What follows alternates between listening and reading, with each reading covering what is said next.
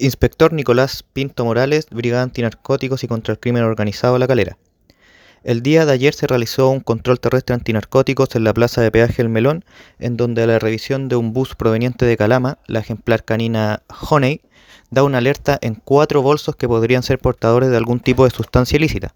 Por esta razón se procedió a la revisión de dichos equipajes, logrando detectar 296 contenedores de forma ovoidal con un peso de 3 kilos 802 gramos de clorhidrato de cocaína, procediendo a la detención de sus portadores.